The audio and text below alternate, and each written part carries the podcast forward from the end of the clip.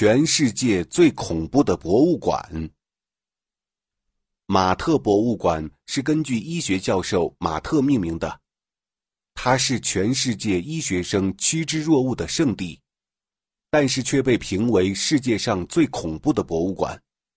去参观的大部分人都会说，这是一个去了之后会做噩梦的地方。那么，它到底恐怖在什么地方呢？在美国费城第二十二街南十九号，有一家闻名于世的奇特博物馆。前来参观这家博物馆的人得需要十足的勇气才敢走进去。这家博物馆曾经被美国福布斯杂志网站评为全球十大鬼域之一。前不久又入选俄罗斯真理报评选的世界上最神秘和恐怖的十个地方之一。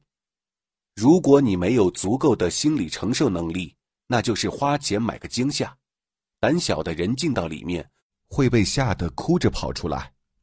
从外观上看，这是一座非常美的建筑，具有乔治式建筑风格。外部用石砖和石灰砌成，四周围是镀金铁栏杆。它的内部也是非常讲究的，楼梯经过精心设计，一楼大厅富丽堂皇。二楼则是装饰有很多名家的画作，无论是从外观还是内景来看，这座建筑都不逊于任何一家博物馆。但是为什么大多数参观者会说这是一个去了以后很难不做噩梦的地方呢？马特博物馆隶属于费城医学院。众所周知，费城一直是美国乃至全世界的医学研究与教育中心。即使在当代，还是有超过四分之一的美国医生在费城学习或进修。费城医学的发达为马特博物馆提供了建立的前提条件。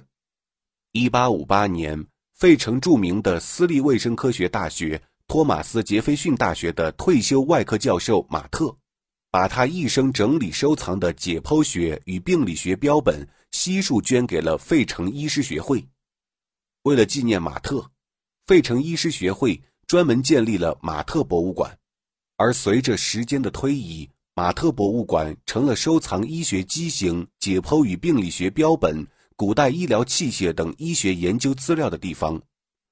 而他最为著名的收藏，要数阿尔伯特·爱因斯坦的脑部切片与美国前总统格罗弗·克利夫兰的肿瘤标本。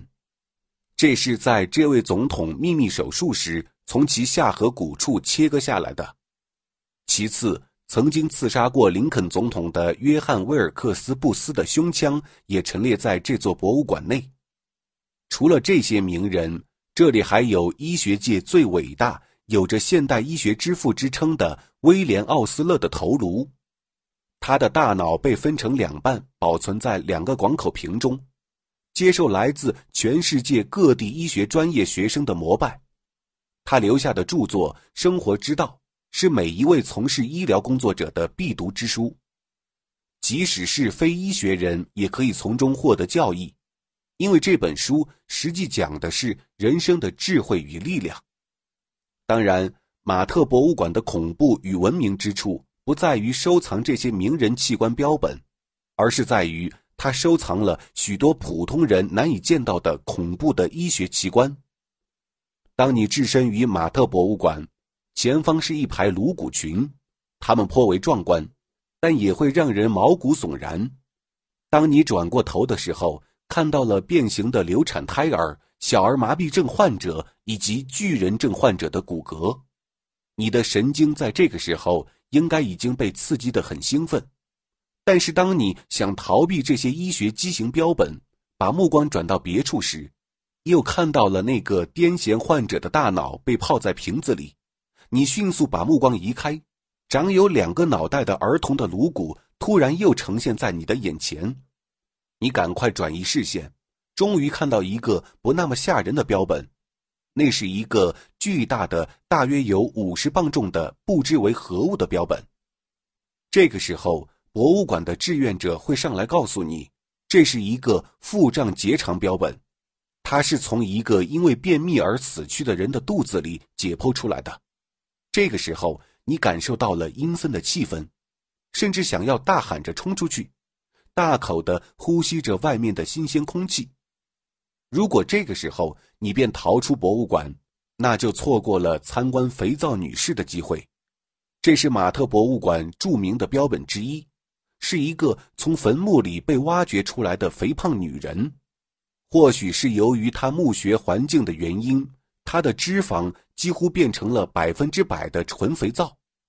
而令人感叹的是，这位肥皂女士的墓穴旁边的一位男士墓穴，也许是因为奇异的化学变化，也变成了肥皂男士。博物馆的工作人员戏称他们为“肥皂夫妇”。还有一对名人是生活在19世纪的连体人邦克兄弟。这对连体双胞胎1811年出生在泰国，在出生的时候，他们被视为异类，因为他们是连体婴儿，他们的身体连接在一起，无法分割。在他们的年代，这种现象并不多见，为此。邦克兄弟从小就经受着各种嘲笑与欺辱，受尽别人的好奇的眼光，而命运的转折点是在他们十八岁时，作为一个异类，他们受到美国一家俱乐部的邀请，到美国进行展览。